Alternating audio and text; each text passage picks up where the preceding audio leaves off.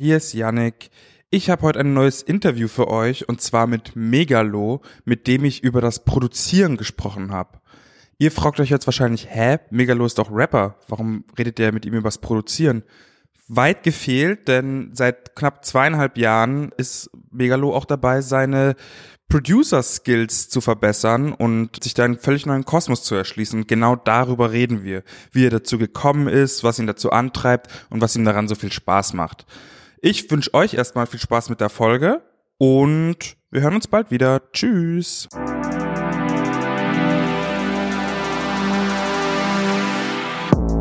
Nach meiner Recherche und Zeitrechnung bist du vor ungefähr zweieinhalb Jahren zum Produzieren gekommen oder hast damit angefangen. Wie hat das denn bei dir angefangen und was hat dich dazu inspiriert, überhaupt zu produzieren? Also eigentlich wollte ich es schon länger können. Ich habe vor wann war das, ey, zehn Jahre ist es bestimmt her. Also damals, ich, ich arbeite ja mit Ganyan Stallion zusammen. Das ist ja mein Produzent, der macht alle meine Beats. Die letzten Album Endlich und Endlich Regenmacher hat er 90 Prozent der Produktionsarbeit abgeliefert. Und eigentlich ist es so, als er zum Produzieren gekommen ist, da wollte ich auch anfangen. Also wir haben quasi beide gleichzeitig angefangen. Es war 2010 oder 9, ich weiß es jetzt nicht mehr genau. Ich glaube 10. Und äh, ich habe es aber direkt wieder sein lassen. Damals mit Logic, so, ich bin auch einfach nicht so ein technikaffiner Typ. So, also man sollte ja nicht so von sich reden mit so abwertenden Sachen, aber sagen wir, die vergangene Erfahrung hat gezeigt, dass ich eine Weile brauche, um meine Zugänge zu finden und die Sachen mich halt schnell nerven.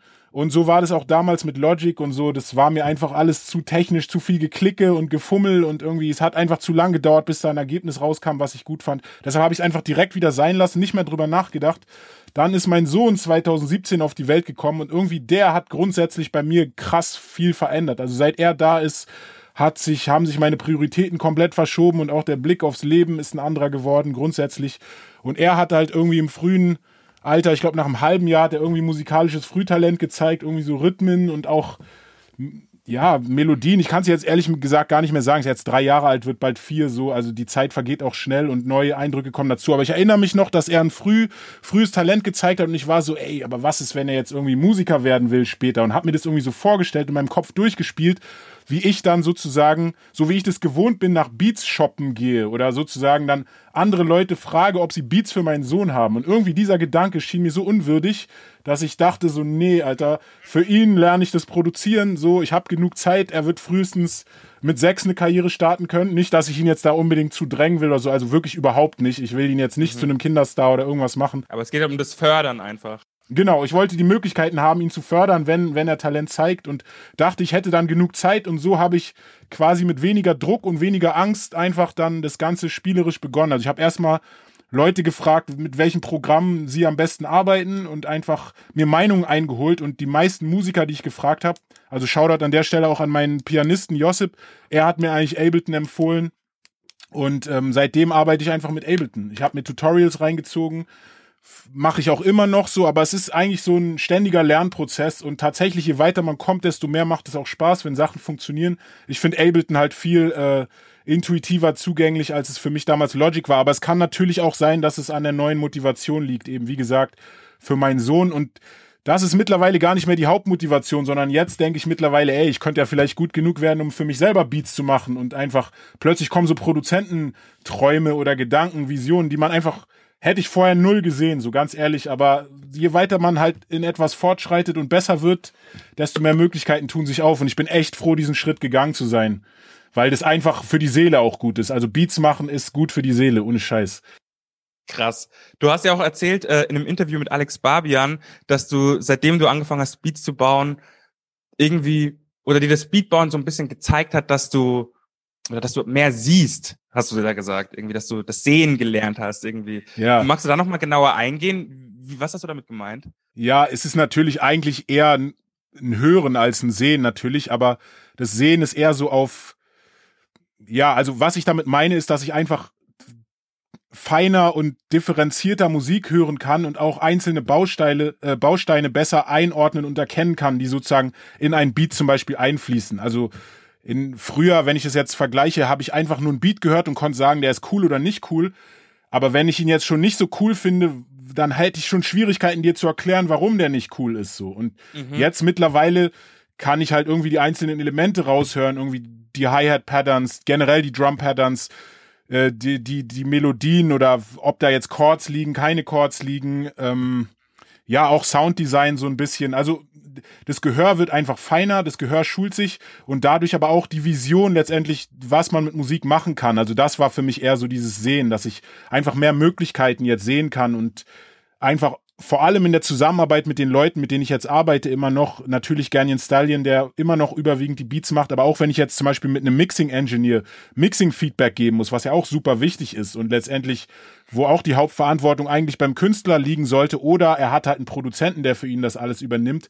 Aber an irgendeiner Stelle muss da eine gewisse Expertise reinkommen, dass man halt dem Mixing Engineer auch was sagen kann, dass es halt wirklich in die individuelle Richtung geht. Und klar, wenn man einen guten Mixing-Engineer hat, macht er den Job sowieso gut. Shoutout an Nils Faller. Ja. Wenn du wirklich weißt, was genau du willst, dann kannst du da echt viel mehr drauf eingehen. Und äh, das macht es auch für den Mixing-Engineer und jeden anderen leichter, weil Rapper haben einfach eine andere Sprache, so wie A&Rs auch. So ein A&A redet dann von, mach mal die Tonart, äh, Tonart lauter. Ein Rapper ist eher so, ey, das fühlt sich irgendwie kalt oder warm an oder so zum Beispiel. Die Kommunikation ist eine ganz andere. Absolut. Man kann viel klarer jetzt und genauer von der Sache reden und beide wissen, worüber es, worum es geht eigentlich. Ähm, mich hätte auch noch interessiert, an welchen Producern du dich so inspiriert oder oder äh, orientiert hast oder wo du nachgeschaut hast, welche Sounds, bla bla bla bla. Weil das ist ja auch immer so ein Ding, wenn man irgendwie was Neues anfängt, dann schaut man erstmal die ganz großen an. Ey, voll. Also ich unzählige eigentlich. Also am Anfang war so ein bisschen, okay, erstmal Software lernen, also erstmal so ein bisschen Ableton lernen, ich habe am Anfang versucht, Beats nachzubauen. Das kann ich auch jedem nur empfehlen. Das ist ein gutes Training, einfach irgendeinen Song oder ein Beat, den du gut findest, versuchen, den Beat nachzubauen, weil du dich dann einfach zwangsläufig in dem Moment mit, also du musst dein Gehör in dem Moment schulen, um überhaupt die Sachen erkennen zu können. Und dann natürlich auch gucken, okay, wie kann ich jetzt diesen Sound, also das schult den ganzen Prozess des Beatmachens. Das habe ich viel am Anfang gemacht, da ging es aber nicht um einzelne Produzenten. Irgendwann hatte ich dann den Eindruck, meine Beats klingen irgendwie alle billig vom Sound her und es liegt an der Software. Ich brauche Hardware, war dann so kurzzeitig mein Gedanke, so nach einem halben oder dreiviertel Jahr. Und dann habe ich zu dem Zeitpunkt dann auch irgendwie so bin ich zu meinen alten Vorbildern zurückgegangen. Also Leute, Sounds, die mich immer früher inspiriert haben. Kanye West war auf jeden Fall einer dabei. RZA von Wu-Tang, so die beiden waren super wichtig für mich. Jake One auch. Und alle drei, was sie alle drei gemeinsam haben, ist, dass sie tatsächlich mit äh, der ASR 10 heißt die, glaube ich, ja.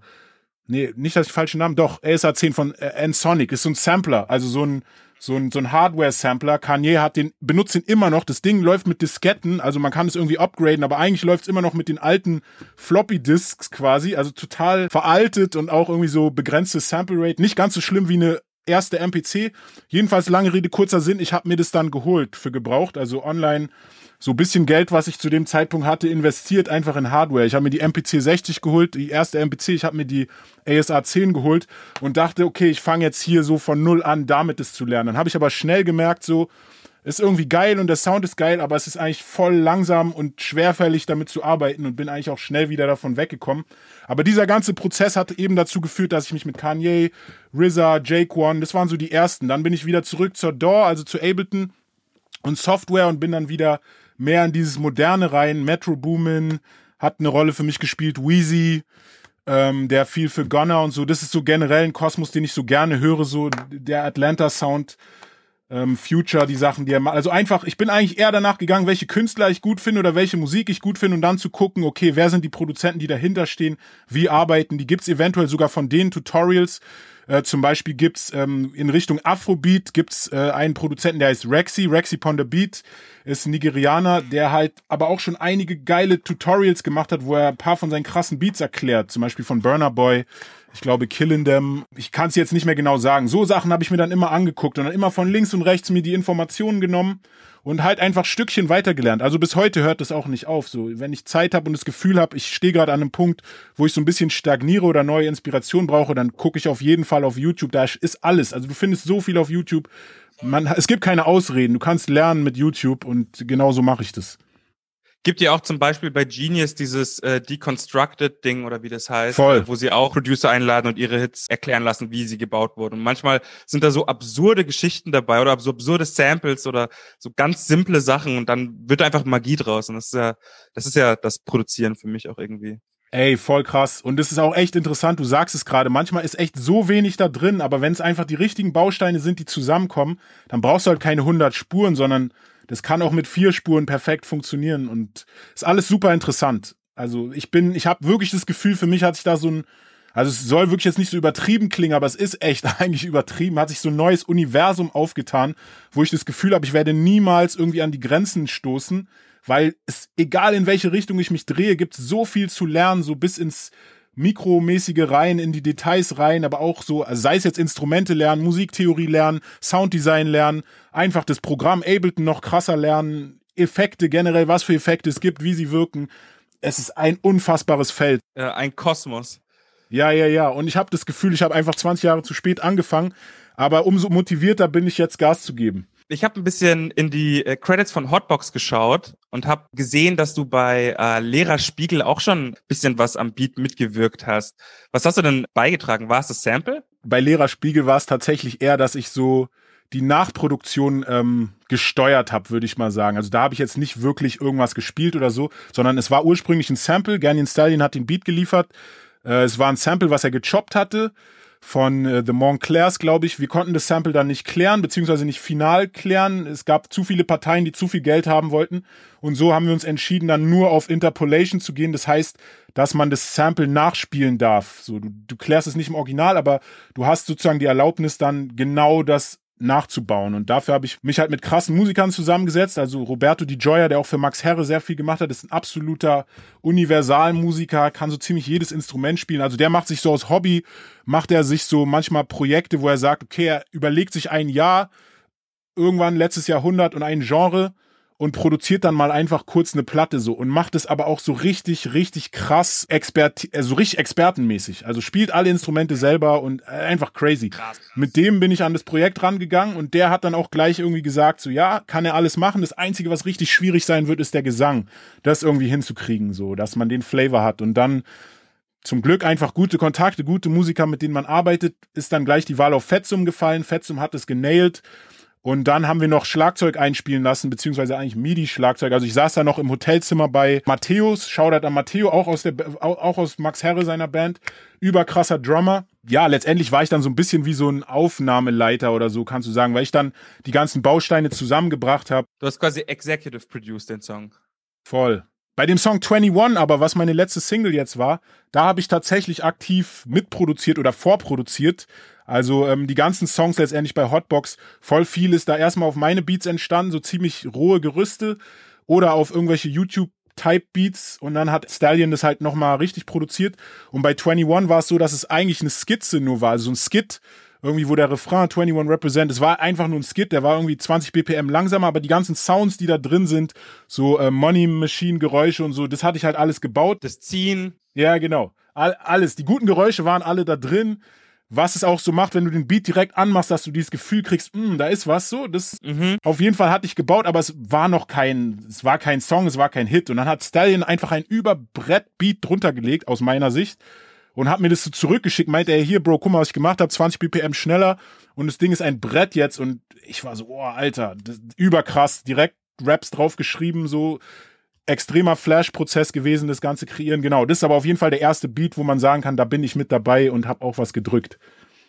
und wie hat sich's angefühlt, das jetzt mal in die Öffentlichkeit zu bringen? Voll gut. Ich meine, natürlich verstecke ich mich da ja immer noch hinter Stallions Expertise, weil er hat den Beat letztendlich zu einem krassen Beat gemacht. Also sowieso Shoutout und nur lieber an Ganyan Stallion. Eh klar. Aber das sind halt so die Schritte und ich habe auch zum Glück nicht den Anspruch und den Druck, dass ich jetzt sagen muss, mein nächstes Album muss komplett von mir produziert sein und auf gleichem Level sein wie irgendwie die anderen Sachen, sondern ich habe ein tolles Team, ich kann, wir können weiterhin so arbeiten, aber ich kann halt immer mehr sozusagen Sachen reinbringen, die ich machen möchte und ich habe einfach Bock drauf. Also ich habe auch den Anspruch, Sachen komplett zu produzieren. Es macht einfach unfassbar viel Spaß nächstes Album dann komplett in Eigenregie. Ja, wie gesagt, nächstes vielleicht noch nicht, aber es wird auf jeden Fall dazu kommen. So, also ich bin einfach so ein Tiefstapler. So, nee, ich bin nicht zu viel so gleich äh, versprechen, sondern lieber die Arbeit erstmal liefern. Dann sehen wir. Dann erledigt sich ja eigentlich die Frage, ob du schon deinen eigenen Sound gefunden hast auf deiner Producer-Reise. Ich bin auf dem Weg, ne? Und ich würde sagen, wahrscheinlich ist es das, was am längsten dauert, so, weil das ist halt alles ein Flash-Prozess. Sagen wir, ich mache jetzt irgendwie Boom-Bap-Beats oder setze mich so mit 90s New York-Style auseinander, was halt auch bei mir irgendwie eine große Rolle gespielt hat. Dann sind es natürlich andere Sounds, als wenn ich jetzt in die Trap-Richtung denke oder auch Drill. So, das sind drei Genres, mit denen ich enorm viel anfangen kann, die mir enorm viel Spaß machen, mich in der Produktion mit auseinanderzusetzen. Oder generell andere UK-Sachen auch, J-Hoss oder Afrobeat, vergesse ich jedes Mal, aber natürlich das auch. Also eigentlich könnte ich dir jetzt mindestens fünf Bereiche aufzählen oder fünf Genres, wo ich das Gefühl habe, da würde ich nicht mit der gleichen Soundästhetik rangehen, sondern ich würde auch die Drum Sounds nicht unbedingt die gleichen benutzen so und deshalb habe ich jetzt noch nicht so dieses eine Drum Kit, was für Megalo steht oder so. Das weiß ich auch nicht, ob ich da jemals hinkommen möchte oder werde so, aber ja, es gibt definitiv schon ein paar Sachen, die ich einfach geil finde irgendwie. Ich mag natürlich analogen Klang so, auch auch in der modernen Welt irgendwie drin so. Ich mag Flötensounds. Und das, obwohl sie seit Mask of tot sind, oder wie?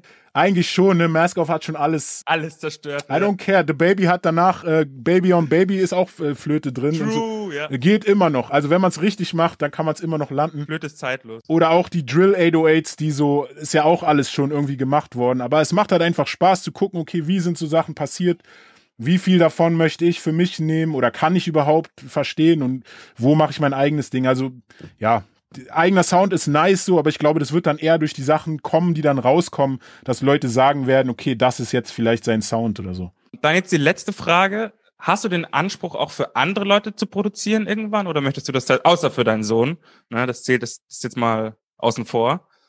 Voll. Ja, also ich würde super gerne, weil natürlich, das ist halt auch, was ich meine mit so der Horizont hat sich geweitet. Natürlich kann man jetzt auch ganz anders mit Leuten arbeiten. Vorher war es so, okay, ich kann entweder für Leute schreiben oder ich kann mit Leuten Features machen so und ja, das Schreiben an sich ist irgendwie sowas, was nicht so viel Spaß macht, ehrlich gesagt, unter uns.